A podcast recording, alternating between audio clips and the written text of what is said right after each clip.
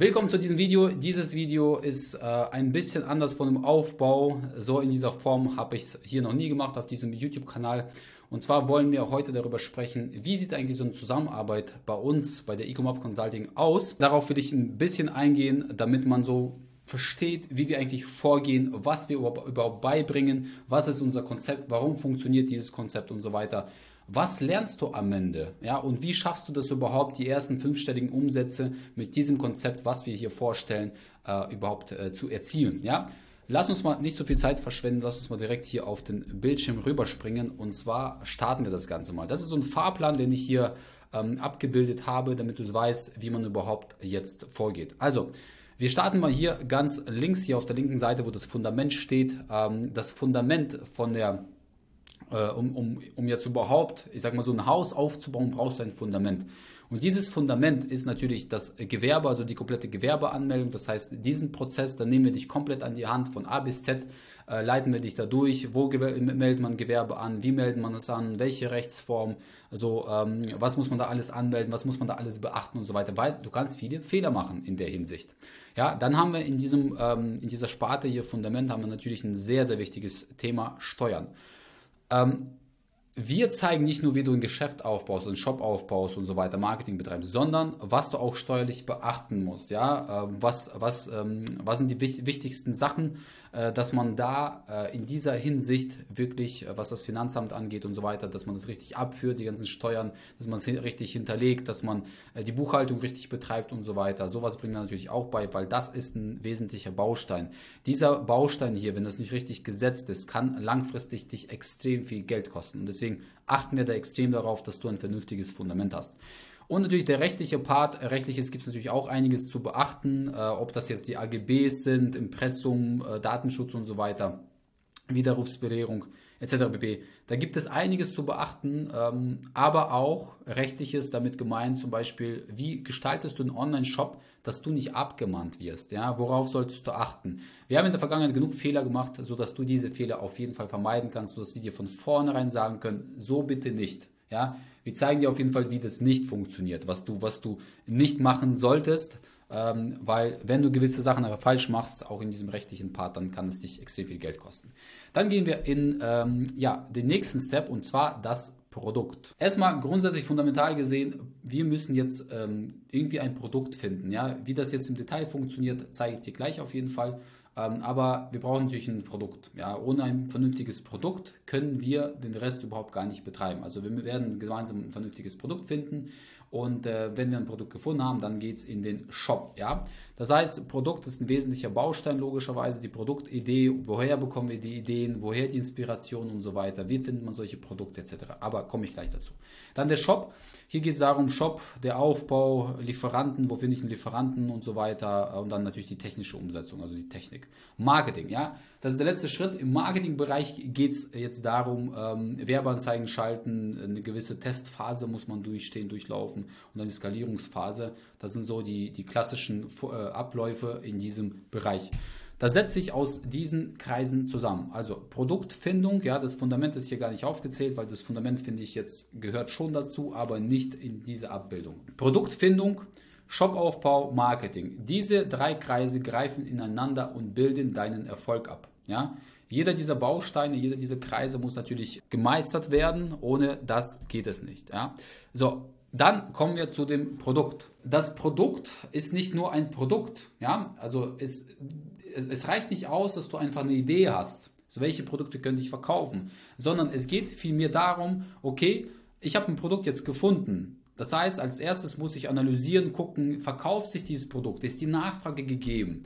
Dann muss ich gucken, finde ich einen passenden Lieferanten oder kann der Lieferant mir einen passenden Preis dafür geben? Hat der Lieferant einen passenden Preis gegeben? Dann gehe ich in die Kalkulation rein. Das heißt, ich kalkuliere das Ganze durch, die Preise, Einkaufspreis, alle Kosten, ähm, den Verkaufspreis, was ist meine Gewinnmarge und so weiter. Dann gucke ich, ob die Konkurrenz natürlich auch unterwegs ist und ob die Konkurrenz diese Produkte verkauft. Das ist extrem wichtig. Viele denken, äh, wenn es keine Konkurrenz gibt, ist etwas Gutes. Das ist absolut falsch. Du brauchst Konkurrenz. Konkurrenz bedeutet, dass die Nachfrage gegeben ist. Ja?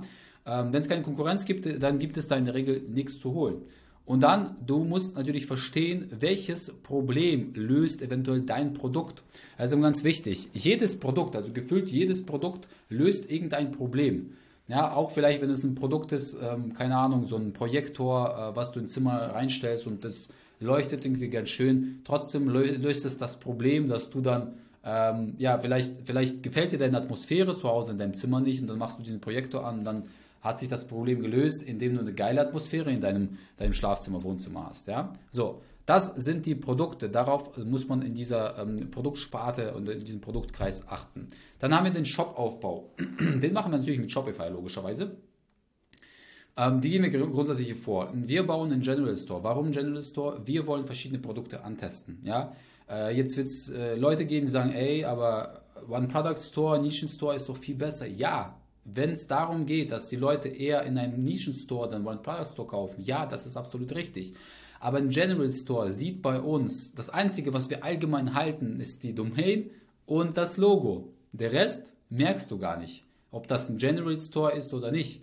Ja, das wirst du gar nicht merken, weil wir in der Regel nur ein Produkt abbilden. Nur dieses Produkt, was wir gerade bewerben. Deswegen General Store. Und dann sparst du dir extrem viel Zeit da, äh, wenn du jetzt zum Beispiel andere, andere Produkte verkaufen möchtest aus einer anderen Nische macht es keinen Sinn, weil du, es kostet extrem viel Zeit, diese, diesen Shop umzustellen. Es kostet extrem viel Zeit und viel Geld, ähm, da jetzt neues Logo zu erstellen und äh, neue Domain zu kaufen, kostet alles Geld, macht keinen Sinn. Deswegen General Store am ganz am Anfang, später, wenn du Sales generierst und du konstante aufbaust, dann macht es Sinn, auf einen Nischen Store, One Product Store umzuswitchen.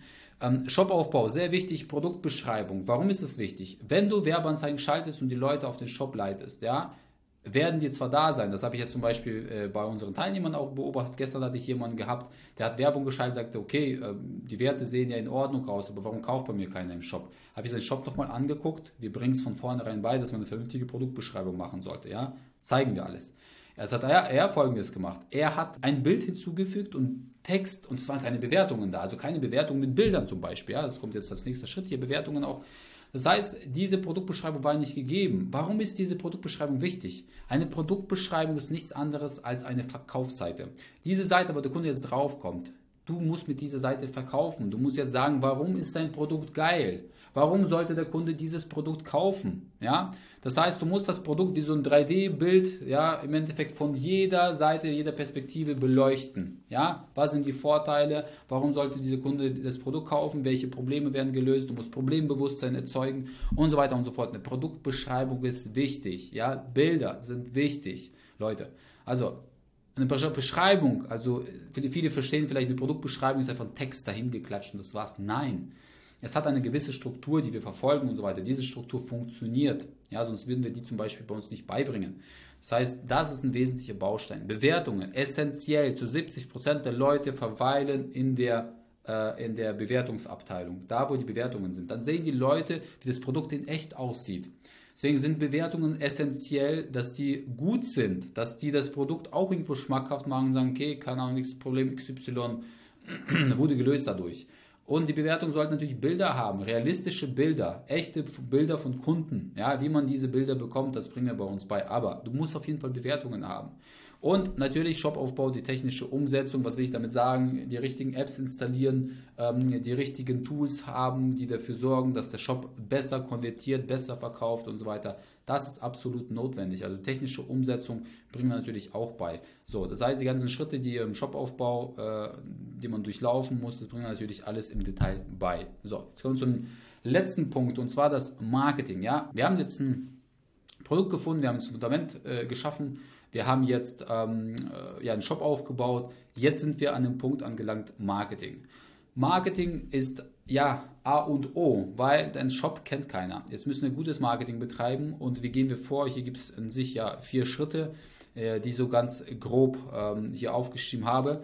Und zwar der erste Schritt überhaupt, sich die Frage zu stellen, wo verkaufe ich meine Produkte? Ja, du musst ja wissen, welche Plattform nutze ich, auf welcher Plattform sind, äh, welche Zielgruppe ist da verfügbar und so weiter. Ich habe jetzt Facebook und Instagram reingeschrieben, weil wir da, also überwiegend bewerben wir die Produkte mit unseren Teilnehmern über Facebook und Instagram. Es gibt andere Plattformen wie Pinterest, es gibt Google, es gibt TikTok und so weiter. Ähm, klar, es gibt auch YouTube. Aber für, fürs Dropshipping ist am besten Facebook und Instagram. Warum? Weil die Kaufkraft am stärksten ist. Die anderen Plattformen, zum Beispiel wenn du TikTok-Werbung schaltest, erstens brauchst du viel mehr Werbematerial als bei Facebook und Instagram. Weil TikTok so funktioniert. Du scrollst, du scrollst, du scrollst und brauchst extrem viele Videos, um da überhaupt sich durchzukämpfen. Ja? Macht Sinn, aber erst später, nicht am Anfang. Deswegen Facebook und Instagram. Äh, Facebook zum Beispiel ist ein Kanal, wo viele sagen, ja, das ist doch ausgestorben. Nein, ist es nicht. Es gibt Leute, ältere Zielgruppe, ja, zum Beispiel, wenn du, weiß nicht, Produkt verkaufst, 40 aufwärts als Beispiel, sind diese Menschen überwiegend auf Facebook unterwegs. Die sind nicht auf TikTok oder eher weniger auf TikTok, ja.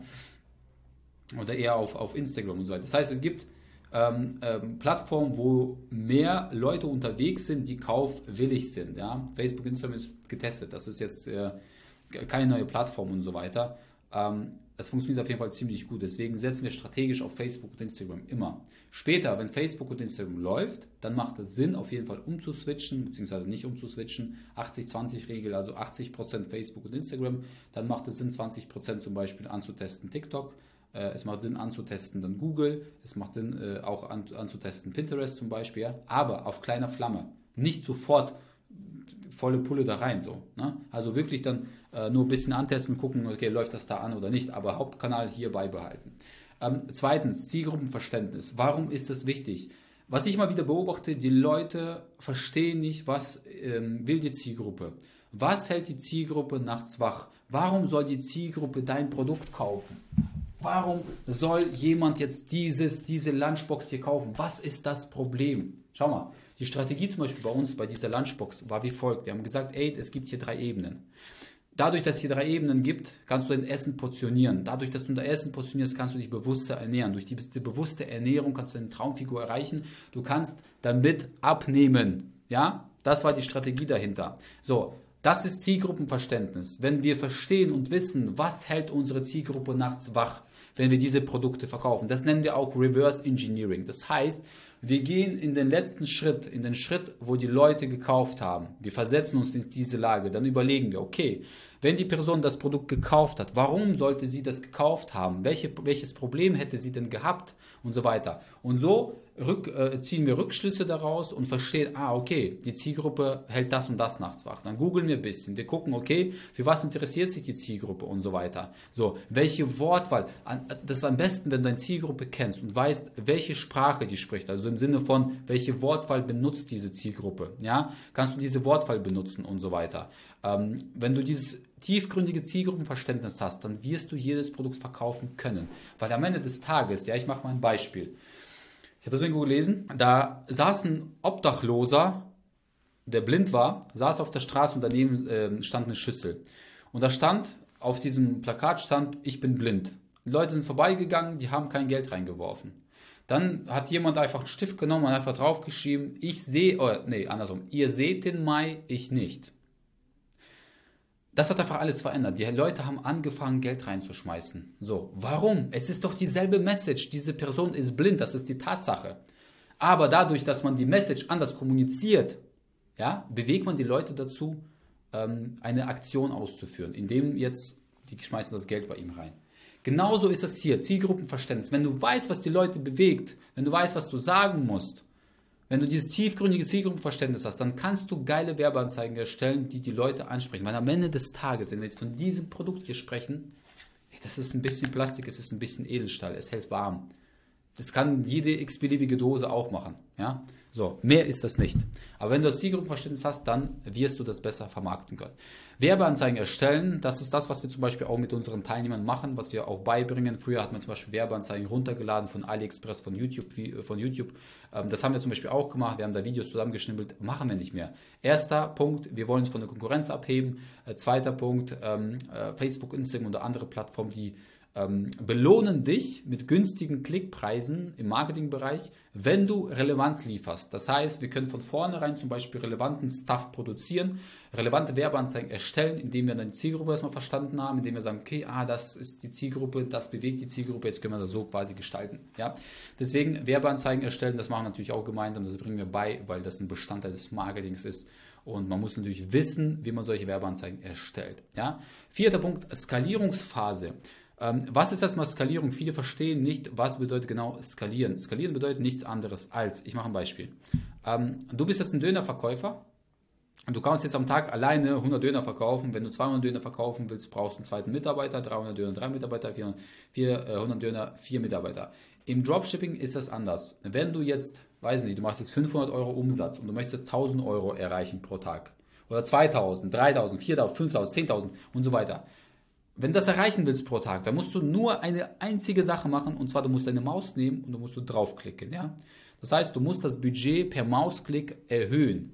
Natürlich strategisch, das ist jetzt nicht so einfach, wie ich das jetzt in den Raum schmeiße. Natürlich strategisch musst du wissen, wo erhöhst du, bei welchen Werbeanzeigen erhöhst du das Budget, äh, warum musst du das erhöhen, wie erhöhst du. Es gibt ja gewisse Regeln, die wir natürlich beachten, die man nicht außer Acht lassen darf. Aber das ist nichts anderes. Das heißt, Werbeanzeigen, die funktionieren, die uns Geld bereits reinbringen, den kleinen Umsatz, was wir am Anfang in dieser Testphase zum Beispiel machen, ähm, gehen wir dann in die Skalierphase. Und zwar setzen wir auf das Pferd immer an, natürlich, was funktioniert. Also das Pferd, was uns Geld reinbringt. Wenn du diese Schritte aufgebaut hast, das richtige Marketing dafür gemacht hast, dann kannst du fünfstellige Monatsumsätze erwarten. Das ist realistisch als absoluter Anfänger. Wenn jemand was anderes erzählt von irgendwelchen hohen Beträgen ganz am Anfang, ja, dann kann ich dir sagen, es ist nicht realistisch. Ähm, weil das Ding ist, was viele nicht verstehen, wenn die gerade am Anfang stehen, ähm, dann musst du, wenn du das Fundament aufbaust, das Geld muss erstmal in Bewegung kommen. Das heißt, Cashflow muss erstmal fließen. Kunde kauft bei dir ein, du nimmst das Geld, bezahlst die Ware, zahlst dein Marketing und dann muss das erstmal hochgeschaukelt werden. Das braucht ein bisschen Zeit. Also in der Regel drei bis vier Monate ist es realistisch, fünfstellige Monatsumsätze damit zu erzielen. Ja? Die Strategien, die wir im Teil bei uns äh, beibringen, wo wir zeigen, wie der Shop genau aufgebaut ist und so weiter, wie wir zeigen, wie man äh, coole Produkte recherchiert, wie man das alles durchkalkuliert richtig, wie man richtiges Marketing hier betreibt und so weiter, wie man diese Schritte hier ähm, korrekt durchläuft, wie man das alles miteinander verknüpft, wie man das ganze technische Know-how umsetzt und so weiter.